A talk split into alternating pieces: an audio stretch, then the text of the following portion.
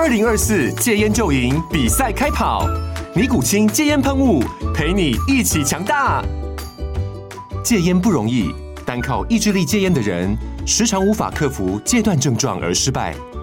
尼古清戒烟喷雾将是你的神队友，简单一喷，药品急速释放，立即缓解七大戒断症状，不限场合提高戒烟成功率。除了尼古清神队友，你还可以寻求专业医疗人员协助，一起迈向戒烟成功之路。尼古清戒烟喷雾，用科学方法戒烟，请咨询全台各大药局及戒烟门诊。本广告由尼古清戒烟喷雾、卫部药书字第零二七八三五号提供。嘉安嘉护股份有限公司，台北市中山区民生东路三段二号十楼，北市卫药广字第一一三零三零一九零号。尼古清戒烟喷雾，相伴每个新开始。九八新闻台 FM 九八点一，财经一路发，我是阮木华。好，在我旁边的是财经 V 外客 Vincent。我们今天透过直播啊，跟广播同步进行啊，来访问 Vincent。Vincent 你好，呃，木华哥好，各位投资人大家好。好，那美国联准会哈，呃，FOMC 会议就公开市场操作委员会啊。呃，现在目前到今年底还有三十三次会议哈，现在目前正在开第三次，呃，倒数第三次会议，然后就是九月二十号开幕了哈，然后在明天的清晨，好会发布凌晨了哈，会发布最新的利率决议。现在市场认定就是不会升息哈，那十一月呃的会议呢是十一月二十三号召开，好就十一月底，那还有一次十二月的会议，好十二月呢。呃，也是十二月是十三号召开，对不起，十一月是一号召开，十一月一号，那十二月是十三号，等于十二十一月初还有一次会议，跟十二月中还有一次会议，好，那这个是现在目前剩下的两次会议，那现在这个九月的会议现在正在召开，哈，好，那我们现在市场看到十一月升息的几率也低了，哈，根据那个 Fed Watch 的这个几率的话，现在目前。呃，十一月升息的几率已经下降到二十九趴，哦，大概就应该是不会升息哈。不过，因为最近油价涨嘛，哈，所以对那个对油价涨嘛，对通膨的压力又大。像加拿大昨天公布出来八月 CPI 年比增幅四趴哦，这个是超出预期啊，而且前一个月的的增幅是三点三，所以市场就预期说加拿大央行后面可能会再升息。好，因为加拿大央行已经连续好几次停止升息了。那说加拿大央行十月升息的几率上升到四，这个上升到四十趴啊。那这个礼拜还有英国央行、日本央行、对，瑞士、瑞典央行啊。那感觉起来，日本好像也要结束这个超级宽松了。好，这个也是一个问题，可能很难挡得住了，因为油价一涨，它很难挡得住。对，这也是一个问题。好，因为今天说。呃，美国开绿灯嘛，好说，叶叶伦有针对这个事情有新的表态。叶伦是说，通常就干预措施会跟日本进行沟通啊。那叶叶伦表态说，日本干预日元可以理解。哦，这个事情呢就被市场解读说，美国在开绿灯了。哦，就对日本要这个等于说解除超级宽松，某种情况是开了绿灯。好，那现在目前这个呃蛮复杂的整个情势哈。到底我们该怎么样去看待跟股市之间的关系？我们今天马上请教 Vincent。Vincent，你最新的观察重点会是放哪里呢？我我觉得哈，在短时间之内，我是先讲结论给呃给投资人啦，就是说多一点现金哈啊，多一点耐心。嗯，好 吧，你如果耐心不够，你的现金哦会少掉哦，因为短线可能很容易赔钱啊。多一点多一点现金，多一点耐心。那为什么会这样？我坦白讲，其实这个问题很多人问我，其实。我坦白说，我自己也看不太清楚。等于说，我的结论是我还需要更多的时间、更多的数据来做参考。那为什么会这样看呢？我举我用一个很简单的数据来切入哈。那我们知道，呃，马上这个 FED 的这这一次的这个利率决策马上就要开讲了哈。那我就先从 FED 来切入哈。我们知道这个 FED 啊，它它它就是美国联邦储备银行嘛。那它在美国哈。哎，全国有十二十二个分支机构，当然，呃，在虽然没有明文规定啦，但是他们每个分支机构都有他们各自专门负责的总体经济的一个一个项目哈、哦。他们也也就是他们每次开会的时候，他有有十二个机构。那如果呃，我举一个例子哈，那呃，可以看得到画面，也可以看这个画面图哈。才刚刚公布就亚呃 FED 的亚特兰大联邦储备银行的分支哈分那。他估计本季，那、嗯啊、我们知道第三季都快结束了嘛？对理论上你手上一应应该有一麻袋的已经应该已经确定的数据可以可以参考。好，那他认为估计本季的 GDP 哈、哦。大概会落在四点九个百分点啊，那很高啊，对，很高。那市场上之前本来就有人估计会很高啊，哈。好，这是亚特兰大哦，联邦储备哦，哈。那另外一个州呢，这圣路易哈，圣路易斯联邦储备银行，它估计本 本季是多少？他说正处于衰退之中，竟然是负的零点二五了哈，这个差距也太大了。对，所以你看那个柱状体哈，这。这最左边就是，所以那我要举为什么举这个例子？我现在跟各位报告的就是说哈，实际上连他们自己本身一个美联储这么大的一个一个这个联邦机构里面，分支机构都有这么乖离大的看法，那。你说，何况是我们远在这个 远在天边的哈，是这所以所以，我我我是要告诉各位，我们又更看不清楚了。对，没有错，因为变数真的太多了。因为从过去三年的这种无限 QE 之下哈，把整个过去很多的我们既定的过去可以 follow 的我们的经验值，所有的 cycle 全部都打乱掉。不管是呃库存循环的 cycle 啦，或是呃你那个货货货币这个紧缩。还有发散的这种 cycle 全部都打乱掉哈，这是从美联储他们自己哦，他们自己的分支机构看法都这么这么的分歧。好，那我再如果这个还不够哈，我再让各位看一个数据哈。那我们我们知道上半年这这个尤其是第一季，不是美国因为这个市场流动性的问题倒了一些呃，其实也是不算小的银行嘛哈，就被被这个接手了。那各位画面上看到这个是什么？就是说。目前呢美国的金融体系啊，我们如果按照过去的经验值，我们从这个两呃这个这个哈，大概我我们采样哦看到哦蛮、呃、长的、哦，大概有将近三十年哈，三十年哈，百分之目前百分之五十一的美国银行哈，目前正在收紧贷款标准，好，这是所有采样已经。啊，有的是其实实呃实际上的执行是紧缩，但是他口头不说，所以实际上是超过百分之五十一的美国银行啊，它是采取这个紧缩的呃这个放款标准。那这个是什么？这是二零二零年以来最高的水平。那我们如果回过去对照这个三十年来的这个记录哈，大概超过这个五十趴以上的银行体系是对放款都紧缩的话。百分之百逃不过就是经济衰退，嗯，哦，就是经济衰退。那这一次会不会因为呃无呃过去，因为我们的资金存量还是很高，因为无限 QE 嘛，虽然它已经有紧缩一段时间，会不会这一次是例外？不知道。所以，我们如果从这个数据来看的话，我们认为是是是景气要往下走。那当然，美股可能就是一个呃空方的开始。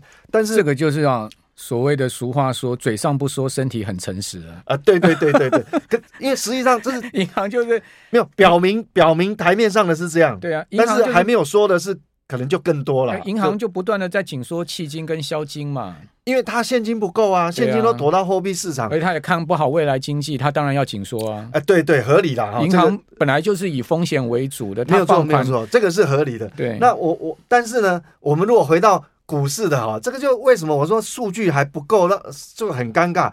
那我们是看到新在另外一个数据，刚是银行端嘛，我们在看新的数据，这个是标普五百美股收益年增率哦。那我们如果看到这个图，那就吊诡了。你银行都在紧缩，可是呢，这个几乎各家法人估估估计出来的这个 S M 呃 M P 五百的所有这个获利哈，它的年增率谷底是第二季啊，啊第三季哈开始翻正，就是这一季，当然这一季还没公布。哦，可能再过呃三个礼拜就就就要公布了。那那接下来二零二三的第四季呢？法人的平均值预估哈，大概年增率是九趴。明年的第一季还是九趴，第二季是十趴，第三季十三趴。然后我就不用再讲下去，就等于说它的获利，哎，标普五百获利年增率这样估出来，法人估计它是往上走的，那很吊诡啊。那就你如果从金融业的角度来看。可能没有办法逃离衰退的命运命运啊！但是你从标普五百法人估它的获利来看，理论上现在应该就是到底啦，哦，应该后面就是多头的开始。所以，所以我为什么说，其实哈，呃，包括 FED，包括这个这个整个法人圈，其实不是美美股这样，台股也有这个共通性哦，就是说你从很多不同角度，结果得出来的结论不一样。所以我为什么会说，那那个是基期的问题。呃，也可以讲基期问，但是我们如果从 EPS 绝对值，好，我有另外一张图，我今天没有带。如果说我们呃把标普 EPS 的绝对值来看，诶，它后面三个季度也是往上走，只是走的没有那么陡峭。它还是往上走，所以所以这个就变成说，让呃现在的各方的呃不管哪所有的法人机构啊、基金经理人一样，他就崩在这个地方。我呃我要减码好像也不太对，但是我要加码呢又有点不太敢啊。就是说你从不同角度，那前一阵子还有一个说法啦，说哦最近这个美国的这个循环信贷啊、信用卡那个循环信贷不是。创新高嘛，一兆美金，很很陡峭上去，好，大家就很着急啊。确实，那个违约率也稍微有往上翘起来了。好，那大家又想说啊，完了完了，这个应该就是呃多方已经结束了哈。但是我要跟各位讲哦，我们现在都不能看一个数据，另外一个数据是什么？如果我把这个循环消费信贷的这个债务的绝对值，好，因为创新高嘛，哈，我把它除上所谓的占可支配所得的比例。因为因为他们的所得年呃年薪薪资增长率也是一直上来啊，所得也是增加，所以你把它对比之后，它的消费信贷占可支配所收入的比例哈，哎，也没有很高哎。好，大家如果看得到曲线图，就知道这个没有很高啊。这个这个说实话，它比二零零八金融风暴之前也是低了一截。好，所以怎么看？等于说我们从很多的数据来看哈，就变成。呃，好像你说它会马上就是呃挂掉，这个股市会挂掉，好像不太呃不不太能够理解。但是你说马上就多头开始，大家又不太敢。那刚才看的那个是循环信贷占可支配所得比率是没有很高嘛？好，所以这个也是僵持不下。那但是呢，你说好像没事，又有一点。不太客观。好，那那那到底什么地方有事？好，我们这边休息一下，等一下回来再让 Vincent 讲。九八新闻台 FM 九八点一财经一路发，我是阮慕华。哦，素有这个华尔街传声筒之称的哦，这位记者就是 Nick Timiraos 哦，他是华尔街日报的记者哈，他有这个非常独特哈对联准会的观察跟采访的经验哦，所以呢，他最近接受这个。Fox 电视台采访的时候呢，他是说，现在目前的数据啊，没有能好到能够让联准会继续升息了，但是也没有能差到让联准会啊明确停止升息。这就是刚刚 Vincent 所讲的嘛，很多事情现在目前处在一个不明确的状况嘛。对对，所以联联准会。他们这些大佬都无法拿捏到底是要再继续升还是不升，所以呢，九月的会议会 skip 掉这次的这个所谓升息，就是跳跳过一次。那十一月、十二月到底会不会升呢？他是建议大家也不用猜了，哦，明天清晨呃你就知道了，好，你就去看那个点阵图嘛，对，哦，点阵图是一个线索，因为。联准会是这样哈，它一年八次会议，好，这个 FOMC 会议有八次，那只有这这个会议是在季度时间的，好，就三月、六月、九月、十二月季度时间的，它会公布这个点阵图，也会公布对经济的预测、失业率的预测等等。那其他会议是不没有的，所以呢，接连两次会议哈，九月会公布，就是明天这个凌晨会公布，然后十二月的会议也会再公布一次点阵图。他说建议大家去看点阵图了。对，没有错。其实我觉得。刚讲这个这个这个传声筒，我觉得他讲的最中肯。嗯，好，我我也相信他。哦，那也不用猜嘛。对，不用猜，不用猜。我我是相信他的说法，因为现在来讲，你就呃不用猜嘛，你就等着他公布。那看他会后记者会都会帮我们问一些问题，那看他的说法。因为我我觉得我们要相信他啦。为什么？因为呃他呃我的猜测，他应该是有参加 FED 的投顾了哦。所以所以 好，那刚提到，那我接续刚刚讲的时候，那。是不是完全都没有隐忧？也也不然呐、啊，因为我我们如果从另外一个指标来看，就是目前为止利率如果维持，即便它都不升息了，即便这一波的这个升息结束以后，只要它利率维持在高档的时间久的话，其实也会有一些毛病出来。因为我们如果看我们在统计。所谓的美国的家庭利息的支出，嗯，好，那占他个人所支配所得的比例，现在是那种极陡峭的速度在扬升。好，如果如果各位这个诶可以看得到这个画面的这个图的话，这个哇，这个真的是很可怕的上升。对对对，那这个比过去几次的景气循环都还要陡峭。没办法，现在房贷利率七趴。对，所以所以他们变成说，你看到房价会反弹，是因为他们不愿意卖啊，供给太少，所以价格才会撑在这么高。因为你如果卖掉旧的房子，重新买新的，那新的贷款变很贵。没错，这个是一个关键。对对对对对。现在美国房市呃，为什么缺货啊？对，就中中古屋缺货，主要原因是什么？所谓缺货就是市场流通的房子不多，是，是因为他不不愿意卖了再买就完了。你他他，他不敢卖嘛？因为过去来讲，他们已经锁定了三十年的房贷利率，大概都不到两趴嘛。哦，所以所以这个就很吊诡，所以我们已经不能看不动产那个价格的数据，它已经失真了。好，所以这个结构卖卖了之后，他要重新买一间去贷款，那个利率他受不了，所以干脆就不要卖。对，没有错。那我们如果说再回过来讲说，最关跟关联股市有关系，就是说。那美国经过过去三个季度的这个缩表呢，那其实他们呃整个金融体系真的没有钱了吗？其实也不是哦，其实钱现在都跑到哪里去了？其实现在都在货币市场啊，就是哈、哦、那个一年期以下的这个这个这个这个这个有国库国库券哈，五点七兆对对美金。那你如果加一些短短可能一年期两年期的，这所有的公债加起来。今年啊，到现在九月还没结束，已经流入这个市场超过一一兆美元了哈。这个，所以今年一定是破纪录的啦，一定是会破这个二零二零二零二零的纪录。所以你说真的没钱吗？我告诉你，市场还还不是真的没钱。那现在钱都躲去这边了。对，所以我现在做结论哦，其实台股也一样哦。哦，所以不管美股也好，台股也好。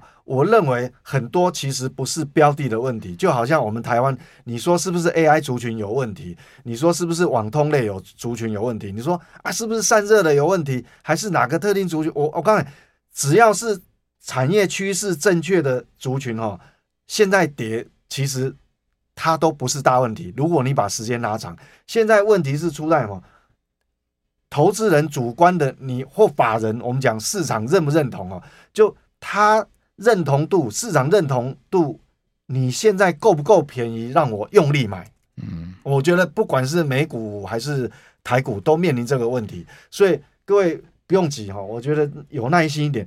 不管你是要用台积电存股的，要用 ETF 存股的，还是还是你很想买广达的啦，还想买这个这个哈伟影啊，或是或是任何或是或是网通的，都无所谓。我觉得哈，现在的问题是出在说。它够不够便宜来让你很用力的去买？如果它不是很便宜，没有那个诱因，那你也不必急。好，那现在到底够不够便宜呢？我觉得哈，比较客观来讲，它到底沉淀够不够？我这边也建这个长时间的经验值哈，我给大家一个建议，就我们来看它的成交量啊。任何一个族群哈，你可以抓一个指标哈，任何一个族群抓一个指标，假设一个指标股。它目前的交易量已经回，一直慢慢慢慢，因为回档它量就会冷却嘛。对，那渐渐就不是市场焦点嘛。嗯。那如果它的交易量已经沉淀到它在高峰的时候的大概低于五分之一以下的话，嗯嗯，那大概你就可以回过来慢慢开始来注意它高峰的低。那比如我们以以广达来讲。哎，你我我觉得那个地方会是比较安全，所以本身并不是标的，说它趋势也没有改，不是标的的问题，而是而是它够不够便宜，或者说市场你沉淀沉淀的时间啊，或是这个空间啊够不够的问题。那但是这个有点模糊，所以我觉得过去的经验来讲，成交量它是一种很让大家可以很容易参考的一个，比较一个客客观的一个对比较客观的标准。所以其实你说美股真的。呃，走入空头吗？其实我也不敢讲，真的。那你说台股这个又现在季线也下弯了，月线也下弯，现在又在季线、月线之下整理，是不是空头的开始？坦白说，我还真不敢这样说哈、哦嗯。所以，所以这个来讲啊，短时间可能就是个股表现了。那如果时间拉长的话，我觉得用成交量沉淀的够不够，让大家来做一个标准。其实，我想投资人也好，我个人也好，一定有。很多口袋名单，嗯，好，那这口袋名单不是没有啊，但是重点是它够不够便宜，或者说你现在现金存的够不够多？如果你的持股比率已经呃不低了，可能已经呃七成以上，说实话，你现在要进去买也不见得是好好哦，因为你要承担一些意外的风险。对投资人来讲，最大的问题就是没现金啊，我们没开银行啊，哪有现金啊？所以，所以我因为我我们不是开银行嘛，我们是法人，所以我才会我今天的结论才会讲说哈，嗯、我们真的要多一点现金啊，多一点耐心啊。对，觉得现在手上持股比重跟现金比例大概是多少会比较适合？我我觉得现金哈，呃，现在现金的比重哦，像我个人的话，嗯、我是都是在百分之五十超过了哈。嗯、那比等于说我比较让自己比较有多的弹性，也压力也小一点。对，压因为因为说实话看。不清楚，因为我刚从呃金融业、金融市场的角度，从呃资金总量的角度，还有从基本面的角度，哦，那那怎么看都是呃你你没有办法完全的断定说它接下来就是一定走空或是一定走多，对啊，哦，这是有客观数据，不是我个人主观的看法。没错，就是说你现在这个地方一定要把大盘判死刑。哦，也好像怪怪也好像也也太过武断。那你一定要说大盘呢？这个是已经出狱了，好像又又又不对，对不对？对对对，因为我我们我们没办法，因为基本面如果纯粹从标普五百的获利哈，它它后面几个季度它是往上走的哦。好，那我如果硬要判它死刑，哎，好像我自己也判不下去。对，那我们来看一下，刚 Vincent 讲说这个最高量的五分之一哈，广达最广达最高量大概是一天十六万张嘛。那最近它其实有量缩到差不多三四万张哦。哦，还有曾经出现过两万张一天的单日量，两万七千多张。